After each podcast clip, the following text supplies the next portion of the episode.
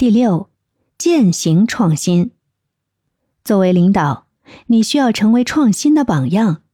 你要展现出勇于尝试新方法、开拓新领域的精神，鼓励团队成员向你学习，从而推动整个团队的创新活力。以上呢是理论上的创新思路，但在现实中，也许你的团队已经有了既定的工作流程。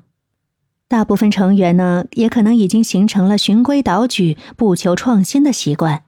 那这样的情况要如何扭转呢？这时，作为女 boss 的你，则需要采取一系列的策略和方法来鼓励团队成员拥抱变化、勇于创新。以下我分享一些可操作的方法来启动这样的转变。首先，设立明确的创新目标。你可以为团队设定明确的创新目标和愿景，让团队成员明白创新的重要性以及创新对团队和企业的价值。